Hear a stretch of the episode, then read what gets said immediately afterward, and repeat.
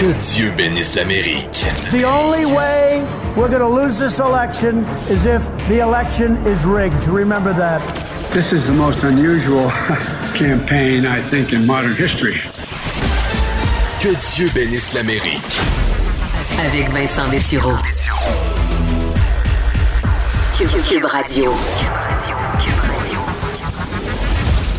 On y est déjà à quelques jours de l'élection présidentielle américaine. J'ai l'impression qu'on a commencé ce- cette série balado il y a à peine quelques semaines et euh, ben, nous y voilà déjà au grand jour qui arrive alors que la tension est à son comble et que euh, les derniers chiffres font, euh, sont, sont vraiment étonnants. Aux États-Unis, 80 millions euh, euh, d'Américains ont déjà voté par anticipation. En fait, c'est euh, on, dépasse déjà le vote total de 2016. C'est complètement fou, euh, particulièrement dans des États comme le Texas, un État clé où 9 millions de Texans ont déjà voté, 8 millions donc en personne, 1 million avec les fameux votes par la poste.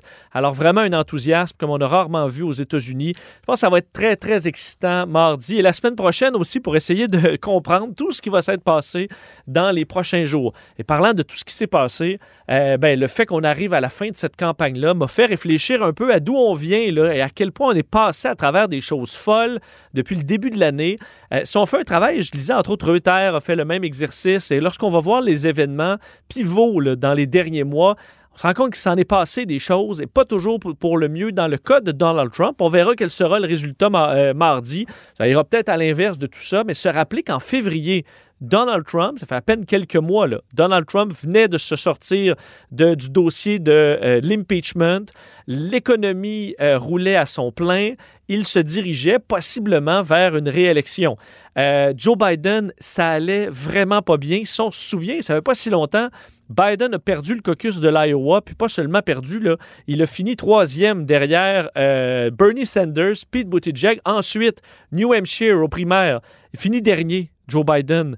Euh, derrière Sanders, Buttigieg, Klobuchar et Warren. C'était la poisse pour M. Biden. On se dit, il ne sera même pas candidat. Mais les choses ont viré de bord à la fin du mois de février, le 29 février, en Caroline du Sud, où là, Biden gagne, euh, victoire éclatante. Ça lui a donc donné vraiment euh, soudainement des ailes. Et pendant ce temps-là, la COVID faisait son petit bout de chemin tranquillement et a frappé aux États-Unis. Et ça, on vous rappelle, le, bon, en- le, le 11 mars dernier, la déclaration qu'elle allait tout changer pour Trump, une nouvelle année qui arrivait et vraiment pas comme prévu. Today, the World Health Organization officially announced that this is a global pandemic. We have been in frequent contact with our allies, and we are marshaling the full power of the federal government and the private sector to protect the American people. Alors, à partir de là, ben, tout a changé pour euh, Donald Trump. Évidemment, la COVID qui a pris pratiquement toute la place, qu'il le veuille ou non, euh, dans les médias. Euh, pendant ce temps-là, Joe Biden, ben, sa campagne a viré de bord. Ça allait bien, a fini par être le choix des démocrates. Il a accepté d'ailleurs la nomination. Ça donnait ça. I'm a proud Democrat, and I'll be proud to carry the banner of our party into the general election. So it's with great honor and humility I accept this nomination for President of the United States of America. Alors ça, c'était tout de suite après que Bernie Sanders ait euh, tout simplement abandonné la course, laissant la voie libre à Joe Biden pour affronter Donald Trump, qui est encore là un candidat très, très fort, mais qui, euh, en fait, il faut dire, sa, sa gestion de la COVID au départ, euh, ça allait plutôt bien, là, jusqu'à un certain moment qu'on n'oubliera pas sitôt. Supposing we hit the body with a tremendous, uh, whether it's ultraviolet or just very powerful light, and I think you said that has him in check, but you're going to test it. And then I said, supposing you brought the light inside the body, you can, which you can do either through the skin or uh, in some other way. And I think you said you're going to test that too. Sounds interesting. Right, and then I see the disinfectant, where it knocks it out in a minute, one minute. And is there a way we can do something like that uh, by injection inside or or almost S'injecter du désinfectant ou se rentrer une lampe UV, je sais pas où. Évidemment, pour euh, Donald Trump, c'est une des pires déclarations qu'il aura jamais fait. L'aura ridiculisé au lieu du monde, euh, au lieu des scientifiques, évidemment. Euh, sûr que pour les pro-Trump, on disait. D'ailleurs, c'est ce que Trump a dit après, c'était. C'était une blague, là. C'était sarcastique. Il est dans un point de presse officiel et il s'adresse à sa médecin en chef sur le dossier. Ça fait aucun sens que ce soit une blague de Donald Trump. Ce serait même encore plus ridicule quasiment euh, que la vérité, c'est-à-dire qu'il lançait à peu près n'importe quelle solution bidon en l'air.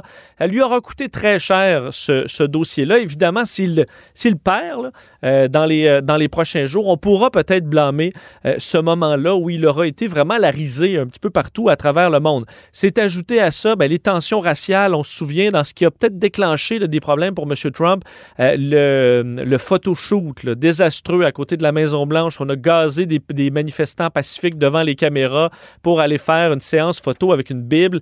Alors, ça a été... euh, un revirement quand même difficile pour Donald Trump. Et pendant ce temps-là, Joe Biden nommé Kamala Harris a été bien reçu. On a eu le débat, le premier débat complètement désastreux, euh, entre autres pour Donald Trump, qui a eu l'air à juste couper la parole. Ensuite, ben, il, a il a pogné la COVID, Donald Trump.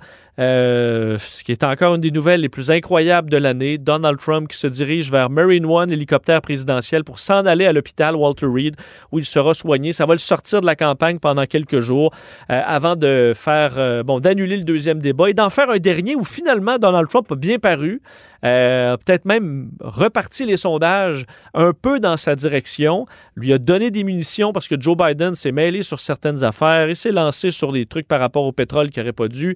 Alors, euh, est-ce que Donald Trump, s'il avait été plus à l'écoute de ses responsables de campagne, aurait pu avoir un premier débat victorieux? Il n'aurait pas attrapé la COVID parce qu'il aurait pu être prudent. Il y aurait eu un deuxième débat victorieux, peut-être un troisième débat victorieux qui lui aurait vraiment donné peut-être un momentum pour virer les choses de bord. Alors, à la fin de tout ça, le mardi, si Donald Trump perd, on pourra peut-être blâmer tout ça. S'il gagne, ben là, il va falloir analyser tout ce qui s'est passé puis comprendre que euh, la politique américaine sera changée à jamais et que toutes les conventions ont sauté définitivement. En vous rappelant que les derniers sondages euh, montraient que ça se resserre. En Floride, entre autres, on avait 9 points de différence entre Joe Biden et Donald Trump. C'est maintenant que 4 en faveur de Joe Biden. Caroline du Nord, on est passé de 12 à 8. Au Nevada, de 12 à 7. Alors, on sent que ça se resserre à la fin. Euh, et euh, évidemment, ben, ça dépend de qui ira voter et va se déplacer pour aller voter. Et pour l'instant, semble qu'il y ait énormément d'Américains qui s'intéressent à cette élection. Je pense qu'on va avoir un bon show et je pense qu'on va avoir une grosse semaine la semaine prochaine.